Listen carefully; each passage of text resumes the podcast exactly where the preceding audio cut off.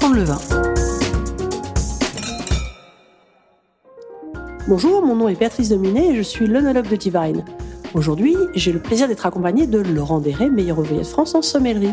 Bonjour Béatrice, comment vas-tu aujourd'hui? Bonjour Laurent, bah, écoute, je vais très bien et euh, j'aimerais profiter de ta présence en tant que meilleur ouvrier de France pour avoir ta vision sur les spiritueux. Alors, les sujets, ils peuvent être assez euh, vastes, je dirais.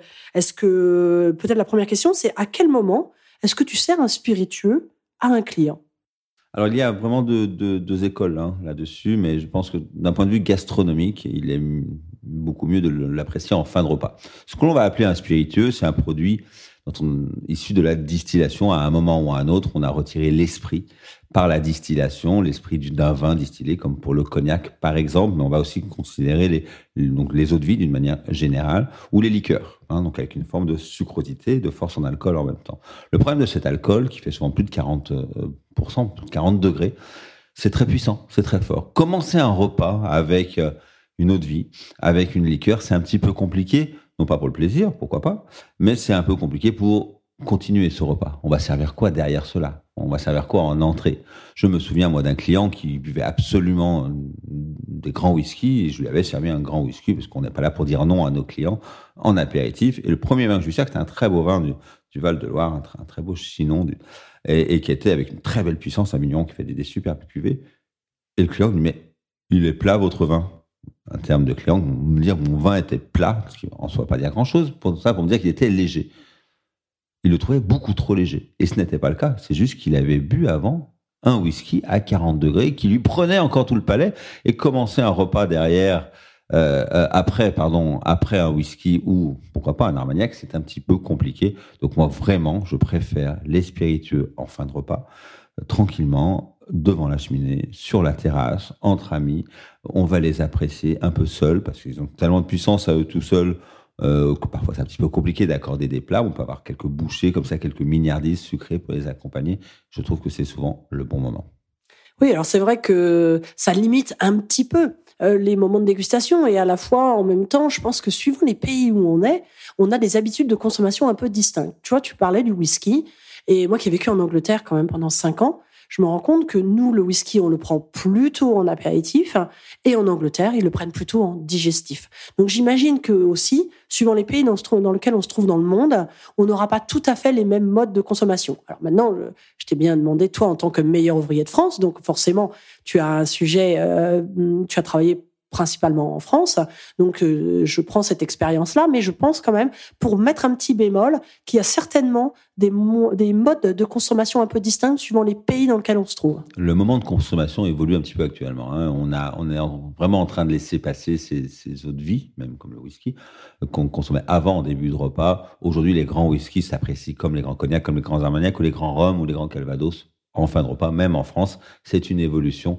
Le whisky est rentré dans la cour des grands euh, en France, depuis très longtemps euh, en, pays britannique, mais en France, depuis une vingtaine d'années ou une trentaine d'années, on retrouve des grands, des whisky sur les chariots digestifs des, plus beaux établissements de France, les, les restaurants étoilés Michelin. On va retrouver des grands whisky tourbés euh, d'Ailey, par exemple, mais moi qui aime les whisky tourbés, je ne les aime que en digestif, donc là, je te rejoins complètement et sur les conditions de service, puisque évidemment, en tant que sommelier, euh, en vin, tu, tu, sais parfaitement que température et oxygénation sont des, des éléments essentiels. Et chez Divine, nous, c'est aussi notre, nos, nos piliers. Euh, eh bien, nous, on a constaté, euh, et tu vas me dire si tu, tu en es d'accord, que la maîtrise de la température était aussi très importante dans le, le moyen de servir un spiritueux et voir son oxygénation en fonction évidemment du type de spiritueux. Alors effectivement, l'oxygénation est toujours quelque chose d'important hein, pour dégager un petit peu mieux les arômes, les rendre un peu plus complexes, et ça marche également effectivement sur les eaux de vie. La température me paraît fondamentale. La température, ça va nous permettre, si on, la, si on sert une eau de vie un tout petit peu plus frais, de calmer ses ardeurs alcooleuses.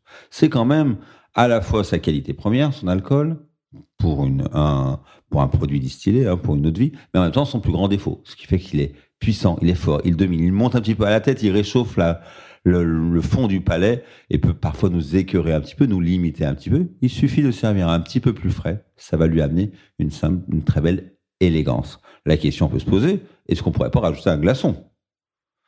Alors nous, ça nous paraît scandaleux. Tu parlais des whiskies. Les grands dégustateurs de whisky, les Écossais, rajoutent souvent quelques gouttes d'eau, souvent de la même source qui a aidé à l'élaboration du whisky pour ne pas fausser la dégustation. Ça permet parfois ces quelques gouttes d'eau qu'on rajoute dans, dans une eau de vie ça va permettre de couper un petit peu le feu, de la diluer légèrement, de, mais de garder néanmoins tous les arômes. Et parfois, un seul glaçon, pas trop gros, tout petit, peut servir à cela aussi. Je crois qu'il pas, faut pas être trop euh, réfractaire par rapport à ce genre de gestes qui peuvent nous choquer. L'eau n'a rien de choquant. On va juste diluer légèrement, garder tous les arômes, le rafraîchir un peu. Pour ceux qui craignent un petit peu l'alcool un petit peu fort, ça peut être une solution. Une solution qu'on retrouve parfois aussi sur les liqueurs, hein. les liqueurs de plantes que l'on connaît, comme la chartreuse par exemple, ou les liqueurs comme euh, à base d'orange, d'écorce d'orange, euh, qu'on connaît beaucoup en France. On peut rajouter un petit glaçon, ça les calme un peu. Moi, je les préfère sans cette dilution. Je préfère qu'on mette bien ces bouteilles au frais.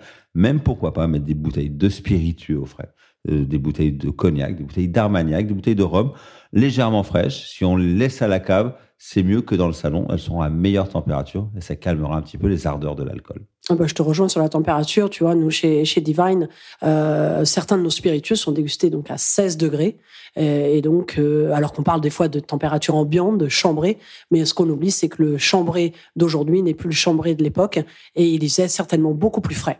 Alors, toute dernière question, je voulais te demander si toi, tu avais trouvé une évolution dans la demande euh, en tant que restaurateur euh, de la part de tes clients. Est-ce qu'aujourd'hui, euh, il y a des spiritueux qui sont demandés, qui n'étaient pas demandés à, à l'époque Ou est-ce que tu vois moins de demandes de spiritueux? Comment ça a évolué? Alors, il y a moins de demandes en général. Euh, l'alcool au volant, la consommation modérée de l'alcool en général fait que la notion du digestif est passée de mode. C'est quelque chose du siècle dernier, il faut l'admettre. Mais aujourd'hui, elle est appréciée avec parcimonie, avec dégustation, avec l'envie de découvrir. Donc finalement, le restaurateur aujourd'hui revient à cette proposition et le client est demandeur de la découverte, parfois des, des plus petites doses, parfois des doses à partager. On, on, a vraiment envie de finir le repas sur une petite touche, donc c'est en train de revenir un petit peu en, en mode, mais plus dans l'envie de la découverte. Donc oui, ça, se, ça revient un petit peu avec des produits à la mode. Le whisky était le, le produit qui a euh, qui avait mis le cognac un peu sur la touche dans la fin des années 90. Le rhum est arrivé derrière. Aujourd'hui, on parle beaucoup du gin et demain, sûrement d'autres choses. Donc la preuve en est que le, les, spiritueux, finalement, la jeunesse, euh, il n'y a pas d'âge dans cette notion de jeunesse, mais aujourd'hui la nouvelle génération apprécie toujours. Et, ma génération à moi ne connaissait rien au gin et la génération d'aujourd'hui euh, nous a obligés à, nous passionner pour ce produit-là, par exemple. Et c'est la même chose sur les whisky, sur les rhums et sur les autres. Et le cognac et l'armagnac sont en train de revenir en force également. Donc une belle dynamique actuellement sur les spiritueux. Écoute Laurent, je te remercie beaucoup pour euh, ton retour d'expérience et j'ai hâte de reparler d'autres sujets avec toi. À bientôt Béatrice.